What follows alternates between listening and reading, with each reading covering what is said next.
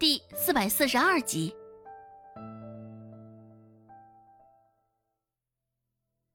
说话的人已经有所收获了，左手一只兔子，右手一只野鸡，现在趾高气昂的嘚瑟极了。说话的人周芷并不认识，脸生的很，大智自然更不可能认识。察觉到来人的恶意，大智冷着一张脸。仗着身高优势，居高临下的斜睨着他。大志若是笑着，给别人的感觉谦卑温顺的；只是若是板着脸，那就是狠厉冷漠的。更别说现在还冷着一张脸。尽管大志现在还什么都未开口，只是一股威严与压力感，已经狠狠的压制住了来人。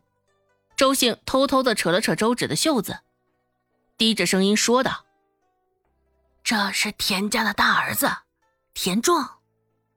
田家的大儿子。”周芷觉得有几分耳熟，思索了片刻，这才后知后觉的忆起，这田壮可不就是立山村上长得最俊的小伙吗？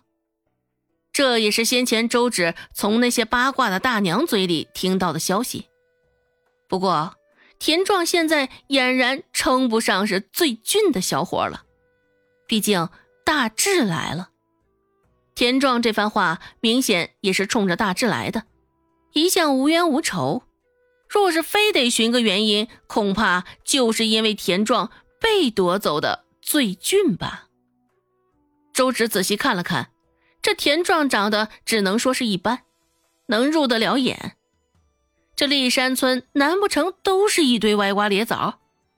像田壮这般都能评上最俊？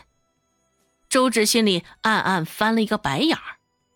见大志没有搭理他的意思，田壮硬着头皮继续说道：“我，我看你也不过就是吃软饭的，凭着一张脸讨人欢心，没有半点真本事。”周芷当着他的面直接翻了个白眼儿。田大哥，长得好也是一种本事，哼，你何必自讨没趣呢？田壮一听，脸立马黑了下来，扯着嗓子斥责道：“你个小丫头，你胡说八道什么呢？治不了大志，还治不了周芷这个小丫头吗？”田壮心想，也想要从周芷这儿突破。讨回些许在大志那儿失去的尊严，将右手的野山鸡换在左手上，田壮上前一步，就想要给周芷点颜色瞧瞧。只是这时候，大志往旁边挪了一步，刚好就挡在了周芷的面前。田壮也没想到大志会突然挡在两人中间，因为周芷的话，田壮也是气急败坏的伸出了拳头。只是拳头没能挨到周芷，就被大志给截胡了，稳稳的攥住了田壮伸出的手。大志脸上的表情有些许的不耐，皱着眉头看着眼前的陌生人。大志说道：“用拳头对小丫头，你当我是死的？”田壮自然是不会当大志是死的，只是觉得大志的长相不像是打得过他的，就算是出头，他也不怕。只是拳头被大志截胡之后，田壮知道他想错了。他的拳头被大志牢牢的攥着，尽管现在想抽出手来，亦是无可奈何。大志的手渐渐收紧，愣是将田壮这般大男人也都疼得皱起了眉头，脸上竟是一副痛苦之色。田壮哥，若我是你，我就学着聪明些。长相不如人，就不巴巴的跑到人家面前当绿叶了。哼，现在这般称的，不光是你这张脸不如大志哥，就连这拳头也没大志哥硬啊。不过，若是说你这脸嘛，倒是比大志哥难看多了。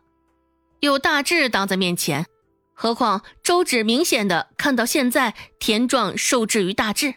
嘴里讽刺挑衅的话也没有犹豫，直接蹦了出来。田壮感受着拳头处传来的疼痛，丝丝入缝入骨一般，直叫他从脚底板传来一阵寒意，整个人也是因为疼痛，不住的倒吸着凉气。听着周芷这般挑衅的言语，田壮也是无可奈何。怪只怪他看走了眼，这大志骨头硬得很，恐怕身上也藏了不少结实的肉。田壮忍不住疼痛问道：“你，你想怎么样？”